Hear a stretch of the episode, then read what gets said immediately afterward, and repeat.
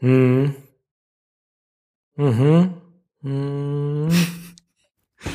Hier ist der Psychcast. Heute Mhm. Folge 22 mit dem Thema Psychoanalyse und andere Missverständnisse. Mhm. Mhm, Oder auch mit dem Untertitel Die sieben Techniken der Psychoanalyse. Und zu der Folge begrüße ich wie immer Jan Dreher aus Köln. Hallo Jan. Hallo und den praktisch direkten Nachfolger von Sigmund Freud, Alexander Kugelstadt. Hallo. Und Ihnen zu Hause herzlich willkommen zum Psychcast. Es hat ein bisschen gedauert, bis Sie uns wiederhören, aber schön, dass Sie wieder dabei sind. Und wir haben uns heute ein nicht ganz einfaches Thema überlegt. Nämlich, was sind eigentlich die Wirkfaktoren der Psychoanalyse und welche dieser Wirkfaktoren sind spezifisch für die Psychoanalyse und nicht in jeder Psychotherapie enthalten? Also das ist eigentlich ein Thema, da kann man mehrere Habilitationen zu anfertigen. Du hast in Form der Outline schon mal eine Kurzhabilitation gemacht und wir wollten es auch kurz zusammenfassen. Genau. Und ähm, wir haben uns jetzt auch bei diesem großen Thema Psychoanalyse ähm, entschieden, uns mit der Behandlungstechnik und dem, was tatsächlich passiert und was wirksam sein soll, zu beschäftigen und nicht mit den 75 Theorien, die man dazu jetzt in jeweils zwei Habilitationen beschreiben könnte, sondern ganz praktisch ranzugehen. Hilfreich war dabei, dass wir einen Artikel gefunden haben in der Welt Online. Der heißt genauso wie der Untertitel unserer heutigen Sendung, die sieben Techniken der Psychoanalyse. Sehr schön kurz zusammengefasst, verlinken wir auch. Und um das Ganze ein bisschen das schön zusammengefasst in sieben Sätzen ein bisschen komplizierter zu machen, ähm, sprechen wir die auch noch durch, was vielleicht gar nicht unbedingt nötig wäre. Aber wir können an der einen oder anderen Stelle vielleicht noch was dazu beschreiben. Der Artikel, den, den Sie sich angucken können, den Sie unten anklicken können unter unserer Sendung, der äh, ist von einer Studie, die auch wiederum 30 Seiten umfasst von, ähm, ich glaube, englischen Psychoanalytikern, die eine riesen Literaturrecherche gemacht haben und dann auf sieben Punkte eingedampft haben, was passiert eigentlich behandlungstechnisch in psychoanalytischen Psychotherapien. Und das wollen wir uns jetzt mal zusammen angucken. Ja, genau. Denn wenn diese Frage beantwortet ist, dann hat man schon einiges davon verstanden, wie Psychotherapie und in diesem speziellen Fall Psychoanalyse funktioniert. Also es geht um die Frage, es ist praktisch eine Wiederholung, was du eben gesagt hast, äh, nicht nur funktioniert es, sondern auf welche Art funktioniert es denn? Was passiert eigentlich, damit Psychotherapie in dieser Form was bringt? Genau, und vorher, wenn ich dich kurz unterbrechen darf, Ja. haben wir uns ja vorgenommen, ähm, von den vielen schönen Kommentaren und E-Mails, die in der Zwischenzeit ähm, reingetickert sind, nochmal äh, einige Dinge zu erwähnen. Also zum einen alle Themen, die Sie uns geschickt haben, haben wir wunderbar auf unsere Liste aufgenommen, sind wir sehr dankbar. Und da war auch Ja. alles Mögliche dabei, was wir sicherlich in den nächsten Folgen aufgreifen werden und womit wir uns befassen werden. Vielen Dank für diese Vorschläge. Ja, genau. Dann haben wir Post bekommen. Ich greife jetzt einfach mal drei raus. Ähm, Und zwar hat uns ähm, Annelu geschrieben. Annelu hat geschrieben, es wäre doch schön, wenn wir uns mal vorstellen würden. Nach nun 22 Folgen weiß man gar nicht mehr ganz genau, wer wir sind. Und manchmal weiß man auch nicht genau, wer spricht, weil wir uns häufig nicht mit Namen ansprechen. Und ich dachte, ich stell dich mal kurz vor. Ja. Ja, also dein Name ist ähm, Jan Dreher. Du bist ähm, Facharzt für Psychiatrie und Psychotherapie und leitest eine ja, große psychiatrische Klinik in Kre König Königshof, oder? Genau, die heißt Klinik Königshof in Königshof in Krefeld, Krefeld. und da bin ich Chefarzt. Das stimmt, genau. Mhm. Gut, dann haben wir das. Was gibt's noch zu dir zu Dann sagen? könnten, also Ja. zu mir. Ja, ich habe den Blog Psychiatrie to go. Genau. Ähm, der lohnt sich immer mal äh, zu gucken. Äh, ich habe das Buch geschrieben, Psychopharmakotherapie griffbereit im Schattauer Verlag. Ähm, Was ich ich, bin großer übrigens Freund immer, von. das, äh, um mich gleich einfließen zu lassen, Ja. das immer bei mir ganz oben auf meinem Schreibtisch liegt, wo ich, ähm, wenn es um praktische Verordnung von Psychopharmaka, immer schnell jetzt nachgucke, was Dosierung oder Wahl der Substanz äh, angeht. Ja, das Also noch eine mich Verlinkung zwischen Ja. uns schon mal. Sehr schön. Ähm, ich bin großer Freund des Rewe Lieferservice, wie jeder weiß. Der war eben hier und äh, ich laufe Marathon und habe zwei Kinder. Und hast ein neues glaub, Mikrofon mehr- ab heute. Und ich habe ein neues Mikrofon. Ich dachte, das kommt noch als zweite Mail. Das le letzte Mikrofon hatte Wackelkontakt. Es war nicht, nicht mehr gut. Jetzt habe ich das Razer Siren Pro. Ich hoffe, dass es jetzt gut ist. Heute könnte es sein, dass ich noch ein bisschen Hall habe, aber ich weiß auch, dass das nicht ideal ist und ich will beim nächsten Mal noch versuchen, weniger Hall zu haben. Aber heute müssen wir erstmal gucken, dass die Internetverbindung stimmt. Ja, ja. Genau. Mehr ist zu mir nicht zu sagen. Wenn man das weiß, weiß man eigentlich alles. Du bist Dr. Alexander Kugelstadt und arbeitest in einem ambulanten, ähm, psychotherapeutisch orientierten Behandlungszentrum in Berlin. Du hast das Buch ähm, äh, Der Einstieg in den Beruf als Arzt im Schattauer Verlag geschrieben. Das hat allerdings einen etwas anderen Titel. Wie heißt das genau? genau? Berufseinstieg Arzt. Berufseinstieg Arzt, genau. Ja. Ich empfehle das jedem Arzt, der einsteigt, weil es die typischen Fragen, brauche ich eigentlich eine Haftpflichtversicherung und solche Sachen, äh, konzise beantwortet. Das ist echt ein sehr gutes Buch. Ähm, und äh, da sind schon mal einige Eckpunkte. Auch du hast zwei Kinder. Äh, und was muss man denn sonst noch über dich wissen? Dass ich gerne unsere Hörerpost immer lese. Und die nächste ja. E-Mail ist von Charlotte gekommen.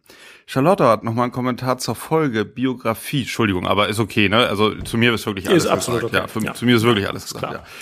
Ja, ja glaube ich auch. ja. Charlotte, Charlotte hat nochmal Bezug genommen auf die Folge Biografie versus Genetik und hat nochmal geschrieben, was ihr ein bisschen zu kurz kam. Und das fand ich, fand ich ganz nachvollziehbar. Und zwar sagt sie auf diese frühe Biografie, also die ersten zwei, drei Lebensjahre.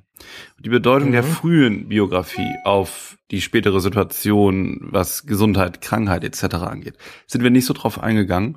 Und ähm, da hat Charlotte auch recht. Und sie sagte, das ist ja nun nichts, was unbedingt mit der Persönlichkeit und dem Selbstverständnis und der Identität zu tun hat, sondern da werden Grundbedingungen geschaffen, wie zum Beispiel Urvertrauen. Also ein gestörtes Urvertrauen, was ja in den ersten Monaten häufig schon entsteht, ist später ein disponierender Faktor für viele psychische und psychosomatische Krankheiten. Da hat sie nochmal drauf hingewiesen. Ich finde das nochmal hilfreich, weil zum Beispiel auch das Spiegeln von Emotionen etc., was Kinder brauchen, um ein gesundes Selbstgefühl äh, zu entwickeln, ähm, sich da ausbildet. Und da ist auch forschungsmäßig erwiesen, dass diese Mechanismen also die, die Interaktion mit der Umwelt da eine große Rolle spielen. Also vielen Dank für den Kommentar, kann man sich durchlesen, auch nochmal ausführlich unter der Folge Biografie versus Genetik. Ja. Und dann noch die Frage von Nettie, die reiche ich jetzt mal an dich weiter, Jan. Warum sagen eigentlich so viele Ärzte psychotisch oder neurotisch, wo doch eigentlich von der, von der Schreibweise unmissverständlich ist, dass es psychotisch und neurotisch ausgesprochen werden muss? Und ich muss sagen, ich wusste das auch nicht, bis wir letzte Woche darüber gesprochen hatten, telefonisch. Und ich wusste nur, dass ich psychotisch ganz schrecklich finde. Und ich ähm, weiß auch, dass meine frühere Oberärztin, Frau Blotner, äh, mir mal gesagt hat, dass sie das auch schlimm findet. Seither denke ich, dass das auch korrekt ist, dass man das schlimm finden darf. Ähm, und du, Alexander, hast mir dann erklärt, dass das wahrscheinlich ein Anglizismus ist, weil äh, der, der englische Begriff heißt ja psychotic oder neurotic. Und diejenigen, die äh, sich gerne damit brüsten, sehr anglophil zu sein, die äh, benutzen das dann ins Deutsche so halb herübergezogen, wie man sagt, ich bin in 1971 geboren, obwohl jeder auf Deutsch natürlich sagt, äh, im Jahre oder so. Äh, aber in 1971, das ist auch so ein halb rübergezogener Anglizismus. Und ich glaube, dass seine Erklärung genau zutreffend ist. Also da kommt es her. Oder? Ja glaube ich ja selber nicht. Ne? Das war eine These, weil, ja. weil Nettie hat auf eine umfangreiche Diskussion im Internet verwiesen, die wir auch verlinken werden. Und da werden so Gründe gesucht, zum Beispiel, dass die Leader im Bereich Psychiatrie natürlich immer auf internationalen Kongressen sind und immer von Psychotic Neurotic sprechen und das mhm. dann an die, die kleinen Schiffchen ähm, bei der Arbeit sozusagen ähm, weitergeben.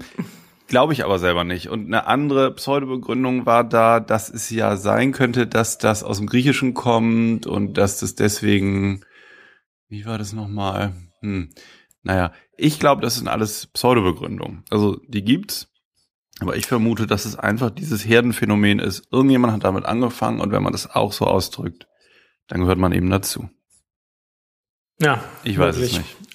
Man weiß es nicht. Ja, also jedenfalls, äh, ich für meinen Teil mache einen Aufruf an alle Hörer, in Ruhe psychotisch und neurotisch zu sagen. Ich finde, es klingt warm, angenehm und richtig, während das andere, ich kann es gar nicht mhm, aussprechen, es ja. ist zu schmerzhaft. Ja. ja. Falls wir es schon mal gesagt haben in den letzten 21 Folgen, entschuldigen ja. wir uns natürlich dafür. Ja. Ich vermute, wir haben es mal gesagt. Man merkt es, glaube ich, manchmal gar nicht. Ich nicht. Du nicht? Ich hab's okay. nicht gesagt. Nein. Dann höre ich nochmal durch. Hör sie nochmal alle 21 durch. Ja. Es würde mich wundern. Also ich sage es eigentlich nie, aber gut. Okay. Ja, kommen, okay. Wir zu den, kommen wir zu den Techniken der Psychoanalyse. Wozu ich noch einmal vorweg einen Disclaimer schicken möchte.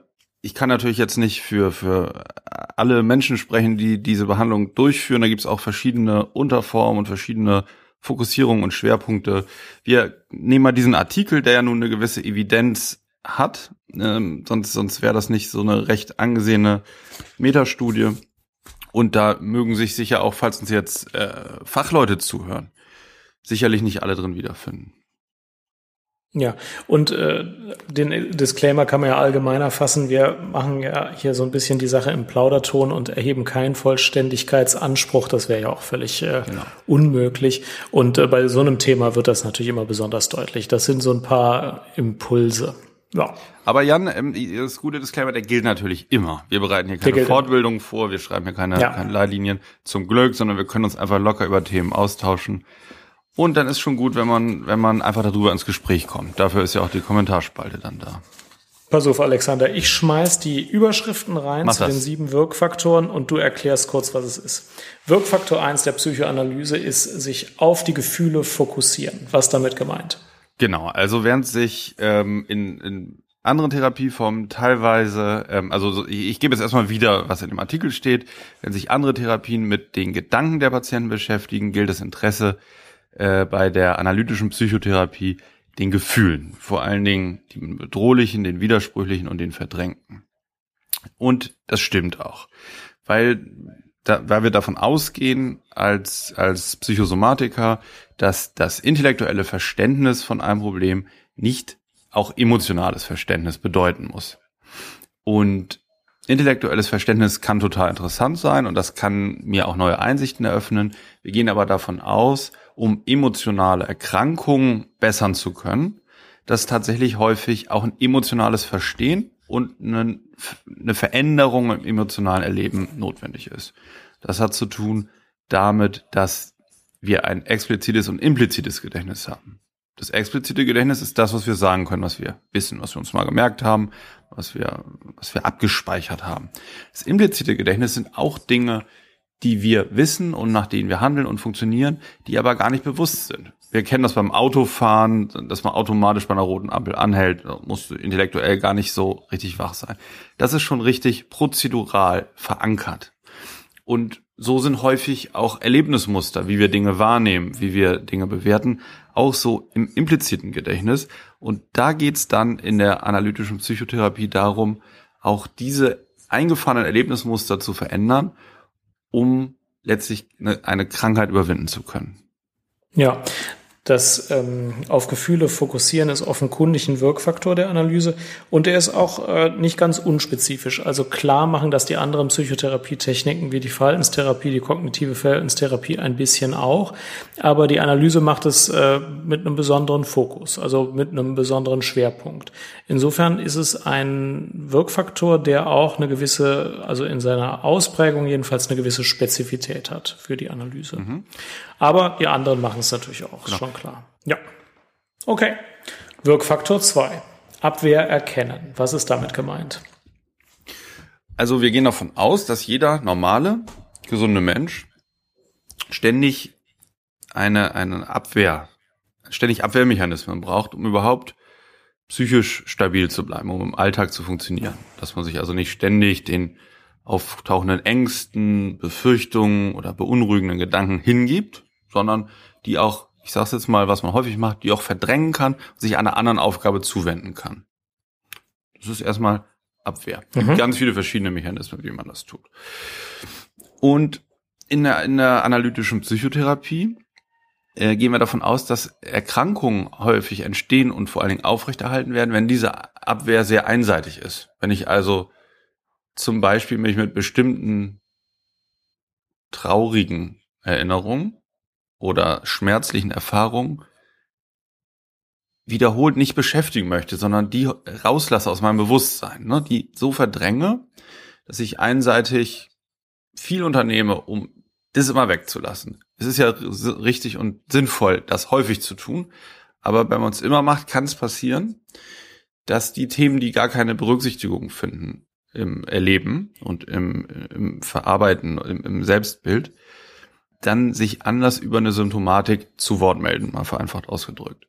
Dann geht es in den Therapien darum, gar nicht direkt auf diese schmerzlichen Inhalte oder problematischen Gedanken zu fokussieren, die ja aus gutem Grunde abgewehrt werden. Das hat ja einen Sinn, dass man das tut, ne, weil man sich schützt vor etwas. Häufig ist es ein sogenannter Angst, Schuld oder Schamreflex. Das also ne, Gedanken, die sie mhm. andrängen, angstvoll, schuldhaft oder schamhaft erlebt werden und bevor sie überhaupt bewusst werden, der Abwehr anheimfallen. Und dann geht es nicht darum, jetzt ganz äh, radikal auf diesen problematischen Gefühls- oder Gedankeninhalt zu kommen, sondern zunehmend bewusst zu machen, wie diese Abwehr funktioniert und dass man die stark benötigt und dann erst sozusagen sukzessive den dahinterliegenden entsprechenden Angstschuld oder Schamreflex genauer zu beleuchten. Also Abwehr erkennen ist ein, ein, ein wichtiger Schritt auf dem Wege zur Gesundung. Das ist noch nicht jetzt mhm. so die Endstrecke, aber das ist eine Behandlungstechnik, die immer wieder eingesetzt wird. Ja, mhm. und der, ähm, die wird, also die leitet über praktisch zum dritten hier erwähnten äh, Wirkfaktor, nämlich wiederkehrende Muster suchen. Das kann sich ja auch insbesondere auf Abwehr beziehen, kann sich auch auf andere Bez äh, Sachen beziehen. Was ist mit wiederkehrende Muster suchen gemeint? Genau. Zum Beispiel ähm, könnte ein Muster sein, das auch zu den Abwehrmechanismen zählt, häufig ähm, Sitzungen ausfallen zu lassen. Ne? Man sagt ab, man einem kommt was dazwischen, man kriegt die Bahn nicht, die Busse fahren nicht, äh, man hat einen Schnupfen und kann wiederholt nicht kommen. Das wäre ja etwas, was zum einen den Therapieprozess sowieso behindert und es könnte ein Zeichen sein, dass das auch ein Abwehrmechanismus ist, wenn man merkt, es gebe eigentlich den Raum, um über bestimmte Dinge zu sprechen. Und dieses wiederkehrende Muster muss der Psychoanalytiker erkennen. Insofern, als dass er zunächst mal wahrnimmt, dass es ein Muster sein könnte, dass es nicht eine Aneinanderreihung von Zufällen ist, von denen Sigmund Freud sagt, die gibt es sowieso nicht, ne, sondern indem er denkt, das ist jetzt, wird so deutlich, dass es ein Muster ist, dass es gut wäre, die einer Bearbeitung zuzuführen. Mhm.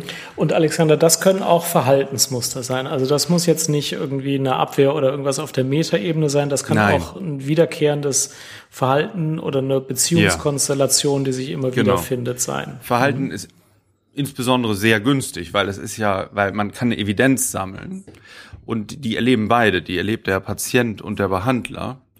Und das ist viel besser als etwas, was man erzählt, was vielleicht immer wieder in einem vorgeht in verschiedenen Situationen. Es lässt sich ja nie so genau, äh, so genau fassen. Ja, da gibt's ja. immer, immer wieder kleine Abwehrwege, die dann da rausführen. Ja, das andere Mal, da war es ja aber anders und so. Und bei den Verhaltensmustern ist es so, man kann ja sagen, zum Beispiel, Gründe mal egal, sie waren jetzt von 25 Sitzungen, zwölf Sitzungen nicht da. So.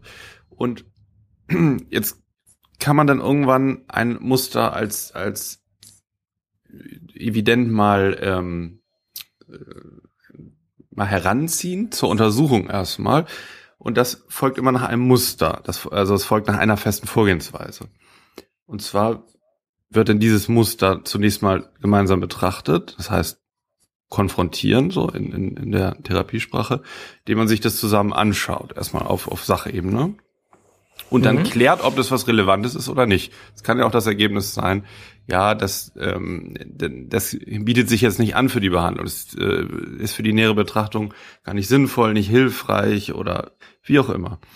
Und wenn es das aber ist, aus, aus Sicht von, von beiden Beteiligten, dann kann man das, das ist das sogenannte Deuten in der Psychoanalyse, dann versucht man das zu verstehen, warum das so ist. Zum Beispiel, Sie werden jetzt die Hälfte der Sitzung nicht hier, woran könnte es liegen? Und dann kann man überlegen und kommt vielleicht zu dem Ergebnis, dass doch ähm, vor den Sitzungen eine gewisse Symptomatik ist, eine Anspannung. Man könnte zum Beispiel herausfinden, dass doch eine Angst vor der Behandlungssituation besteht. Ne? Dann wäre man sozusagen an dem Angstreflex, etwas, was vorher unbewusst war, kann man dann, kann man dann ähm, zusammen verstehen.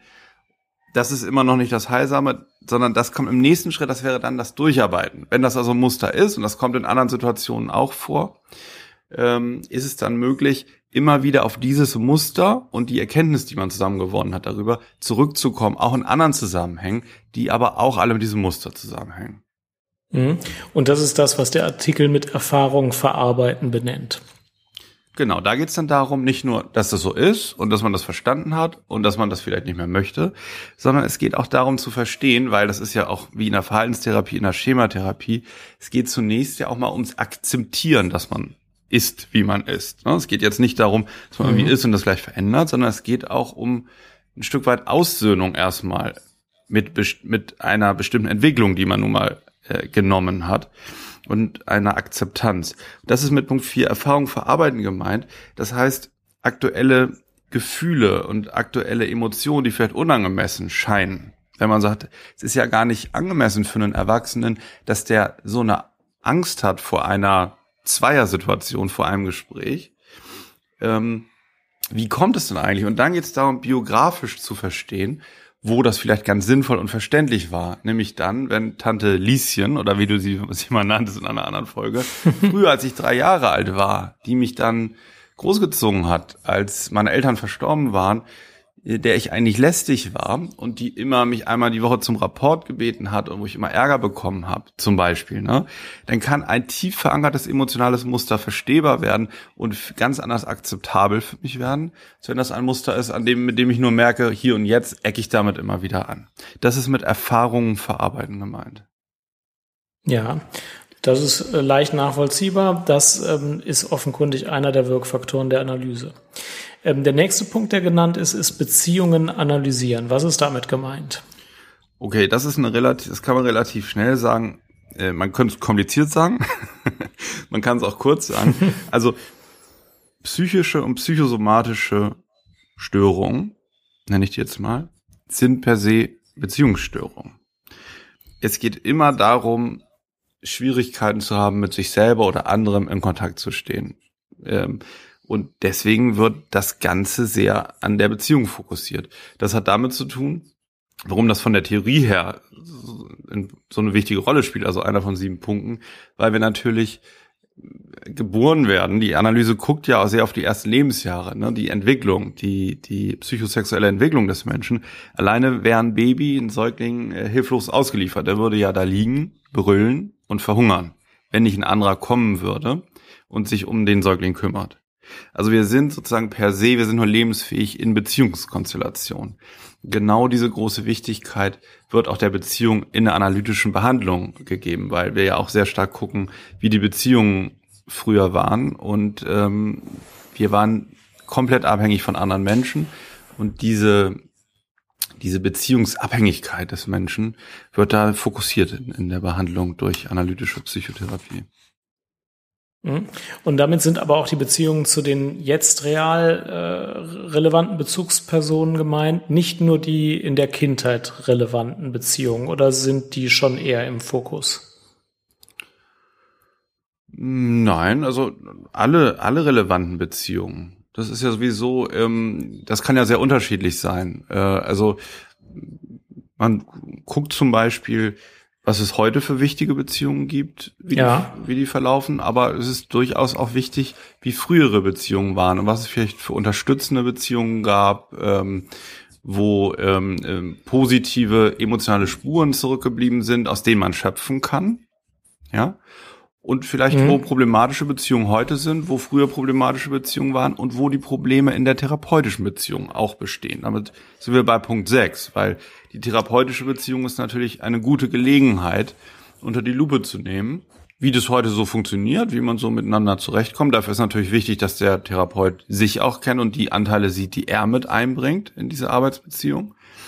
Ja, um, um dann verstehen zu können, welche Überbleibsel auch aus anderen Zeiten, welche Erfahrungen und welche Erwartungen, welche Beziehungsangebote eben heute vom Patienten an seine Umwelt herangetragen werden. Was ist das besonders Praktische an der therapeutischen Beziehung? Warum reden Analytiker gerne über diese eigene Beziehung? Aus Selbstverliebtheit oder gibt es andere Gründe, warum die praktisch ist innerhalb der Therapie? Also zum einen ist natürlich so, eine gute Arbeitsbeziehung ist in jeder Therapie natürlich total wichtig, weil wir haben vorhin über Angstgefühle, über Schamgefühle gesprochen.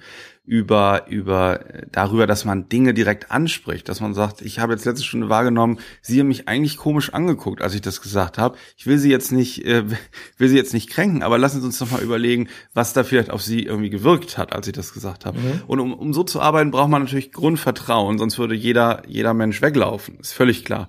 Also das ist erstmal ähm, das Arbeiten, das gemeinsame Arbeiten überhaupt ermöglicht. Das ist eine, deswegen ist eine gute Arbeitsbeziehung möglich.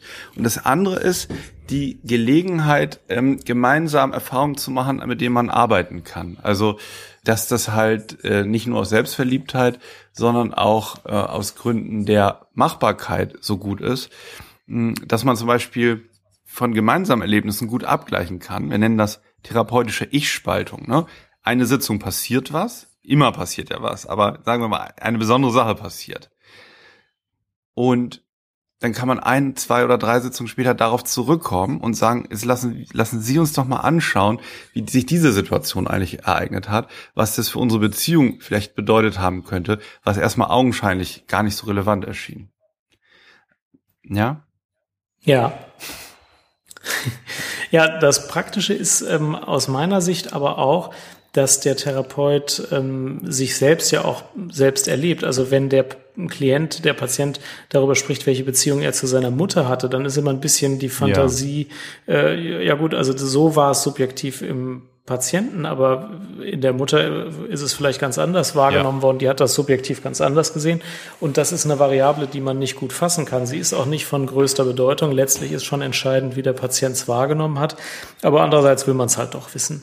Und die therapeutische Beziehung hat natürlich den Vorteil, dass man als Therapeut äh, eine der Figuren ist und selbst seine eigenen Emotionen, Wahrnehmungen und Erlebnisse hat und die dem Patienten dann auch eins zu eins sofort, unmittelbar, ohne Zeitverlust, ohne Erinnerungsprobleme Probleme ähm, mitteilen kann und spiegeln kann und dadurch viel direkter damit arbeiten kann. Und ähm, das ist einer der Vorteile, der, wenn man die therapeutische Beziehung für solche Klärungen von dysfunktionalen Mustern beispielsweise nutzt, dass man nicht immer sagen muss, erinnern Sie sich mal, wie das vor 18 Jahren war. Man kann einfach sagen, also Sie sind ja heute zu spät gekommen. Mhm. Was denken Sie, geht in mir vor? Und dann kann man mhm. auch sagen, ist das so oder ist das nicht so? Das ist viel, viel praktischer. Mhm. Also ja. da geht es auch darum, das ist vielleicht nochmal ein Punkt, ähm, man, man wirft der analytischen Behandlung ja häufig vor, dass da überall dann in allem, was passiert, irgendwie ein Sinnzusammenhang gesucht wird. Ne? Da haben sie mhm. so geguckt, da wollen sie vielleicht das sagen und äh, da, da haben sie eigentlich das und das gesagt, aber das hatte vielleicht die Bedeutung, dass also dem Patienten was unterstellt werden soll. Das ist total das Missverständnis. Weil es ist genau wie du eben gesagt hast, es geht eher ums Klären. Also es geht eher ums Auflösen dieser Sinnzusammenhänge. Ne? Also beim Verabschieden sagt jemand, da sind sie immer, dauert erstmal 20 Sitzungen und dann sagt er, da schmeißen sie mich immer so raus. Wenn die Zeit rum ist, ne, dann mhm. schmeißen sie immer so, das, da bin ich immer den ganzen Tag gekränkt. Also deswegen habe ich das Gefühl, sie wollen eigentlich gar nicht mit mir arbeiten. So.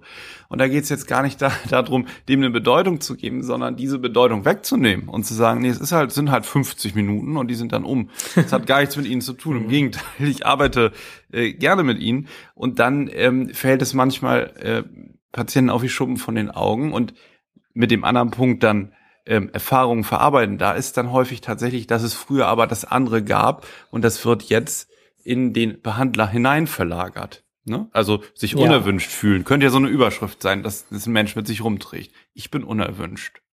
Mit mir Und verbringt man nicht gerne Zeit.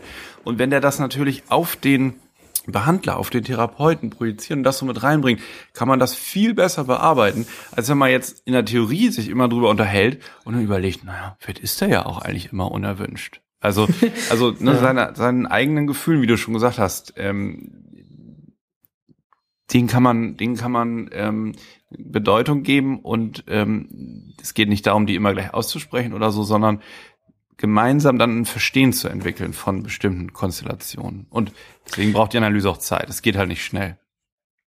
Und ist denn der Klient geheilt, wenn er sich mit seinem Analytiker gut verträgt und mit dem keine Missverständnisse hat? Oder muss das jetzt auch noch in der äußeren Welt vielleicht auch noch irgendwie dann sich ändern? In äh, also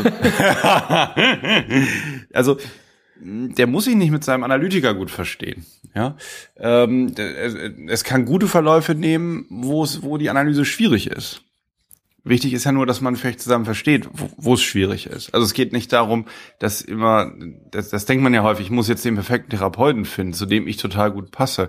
Also da ist wirklich oft das Gegenteil der Fall. Wenn die gar nicht so richtig zusammenpassen und sich nicht so wortlos verstehen, wie man sich in Familien immer mal so wortlos versteht, ne? Das ist ganz gut, weil dann kann man sich gegenseitig genau erklären, was man empfindet, was man meint. Und dann ist diese, diese, diese Abgleicharbeit in Beziehung viel intensiver. Ne? Und es geht letztlich darum, dass die Beziehungen im Außen besser werden und dass die Symptome weggehen. Mhm. Und der Gedanke ist ja, dass die Beziehung zum Analytiker leichter zu, also zu, zu untersuchen, zu bearbeiten ist, weil sie so direkt äh, da, da vor, vor den eigenen Augen liegt und vor den Augen des Klienten. Und dass aber die Muster, die problematisch waren im Leben, dass die sich nicht nur draußen, sondern auch in der therapeutischen Beziehung wahrscheinlich bald wiederfinden ja. und dass man die dann eben leicht bearbeiten kann. Und das ist ja auch häufig so. Mhm. Ja. ja, okay. Wirkfaktor 7, Fantasie erforschen. Was ist denn damit gemeint? Der letzte der sieben Wirkfaktoren, die in diesem Artikel benannt sind.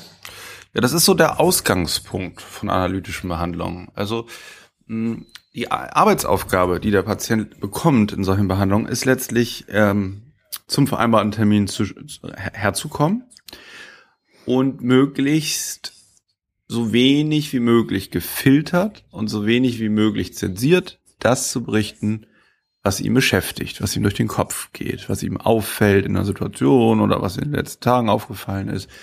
Also nicht jetzt hochgradig gezielt Themen anzusprechen, von denen man glaubt, dass die gerade ganz wichtig sind, sondern so einfach, was einem so in den Sinn kommt. Man nennt das auch freie Assoziation. Das ist so der Ausgangspunkt und das meint der Artikel mit Fantasie erforschen. Ne, das können auch sein, dass man einen Traum erzählt, den man hatte. Es kann sein, dass man Gedanken erzählt, dass man eine Situation, die man beobachtet hat, dass man irgendeinen Ärger erzählt. Also es geht darum, die subjektive innere Welt äh, zunächst mal so weit wie möglich auszubreiten. Dann entsteht das Material, an dem man dann eben Muster sucht und dieses, diese problematischen Bereiche nach und nach versucht, behutsam einzukreisen.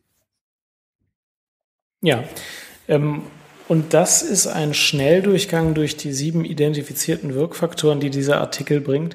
Und das Faszinierende an dem Artikel finde ich, dass er wirklich ähm, ziemlich viel vom Kern der Wirkfaktoren der Analyse, glaube ich, äh, beim mhm. Namen nennt. Also wenn man jetzt überlegen würde, was fehlt eigentlich äh, oder ist etwas falsch, mir würde da nicht viel einfallen. Ich mhm. finde, dass es wirklich ein ganz guter Ansatz ist zu verstehen, wie die Analyse wohl wirksam ist. Ja, also ich habe auch diesen Artikel, als ich den gefunden habe, es ist schon ein bisschen her, so gestandenen Ärzten äh, geschickt, die ganz viel psychoanalytisch arbeiten, weil ich das interessant fand. Wir haben jetzt auch 30 Minuten drüber gesprochen und 99 Prozent haben wir weggelassen, ne? aber alle ja. haben mir rückgemeldet, diese sieben Punkte sind wirklich das Leben in sieben Sätzen. Also ähm, das analytische Leben zumindest. Aber mhm. das andere vielleicht auch teilweise. Genau, und von daher denke ich auch, also wer, wer möchte, kann ja dem Link nochmal folgen. Ich finde es für ein so komplexes Thema sehr schön reduziert und nachvollziehbar. Mhm. Ja. Zum Abschluss möchte ich dir eine Frage stellen. Also du wendest ja diese Art der Therapie in leichter Modifikation vielleicht, äh, aber in der freien Wildbahn tatsächlich praktisch an. Ähm, welche Wirkfaktoren sind es denn, die dich immer wieder irgendwie ergreifen, wo du denkst, ja, also das hat jetzt dem Patienten etwas genutzt? Kannst du ein oder mehrere davon herausnehmen oder Mechanismen, wo du immer wieder sagst, das finde ich auch praktisch relevant, das spüre ich in der Praxis, dass das irgendwie jetzt zur, zur Anwendung kommt? Ja, ja. Also das ist, ich, ich würde es jetzt mal auf eins so begrenzen, weil das finde ich wirklich beachtenswert. Und ähm, ich bin ja jetzt seit fast zehn Jahren Arzt und auch immer schon so in der inneren Medizin und psychosomatische Medizin so gemischt unterwegs, aber beschäftige mich immer schon jetzt mit Krankheiten, die irgendwie an der Schnittstelle von, von Psyche und Körper ähm, mhm. passieren. Und die Grundhaltung äh, in der analytischen Denkweise ist ja, dass man keine Tipps und Ratschläge gibt und ähm, stark strukturierend unbedingt eingreift, Klammer auf, bei bestimmten äh, Situationen macht man es natürlich, aber ne, so die, die Idee ist ja, großen Freiraum zu geben. Mit der Idee, dass es viel besser ist, wenn ein Mensch die Lösung selber findet für seine eigenen Probleme. Ne? Und da bin ich doch fasziniert, wie gut das funktioniert und wie viel besser das funktioniert, als wenn man, was man meint schon erkannt zu haben, jemandem sagt einfach so. Ne? Wissen Sie, ich finde, ja. ähm, das wäre jetzt gesünder, weniger Alkohol zu trinken. Wo jeder sagt, ja, das möchte ich auch, da haben Sie recht. Ne? Oder es wäre doch mal gut, wenn Sie zweimal in der Woche Sport machen würden. Ja, das habe ich mir auch schon überlegt. Ne? so. Da habe ich wesentlich schlechtere Erfahrungen mit als mit der analytischen Vorgehensweise. Also dass doch die Entwicklung weg von Symptomen hin zu mentaler und körperlicher Gesundheit, finde ich beeindruckend funktioniert, wenn man wenig direktes, direkte ähm, patriarch patriarchalische, dieses schreckliche Wort, Vorgaben macht, sondern die eigene Entwicklung des Patienten fördert. Ja, sehr interessant. Okay. Ja, sollen wir es mal da so stehen lassen? Müssen wir ja. Sind, ja, rum, wir, ne? sind ja rum die 30 Minuten. Die durchschnittliche Pendelstrecke ist abgefahren. Also verabschieden wir uns für diese Folge bei unseren Hörern und bitten um weiteres lebhaftes Feedback und äh, freuen uns auf die nächste Folge. Genau. Na, schönen Tag noch und bis zum nächsten Mal. Ja, tschüss. Tschüss, Jan. Tschüss zusammen. Ciao.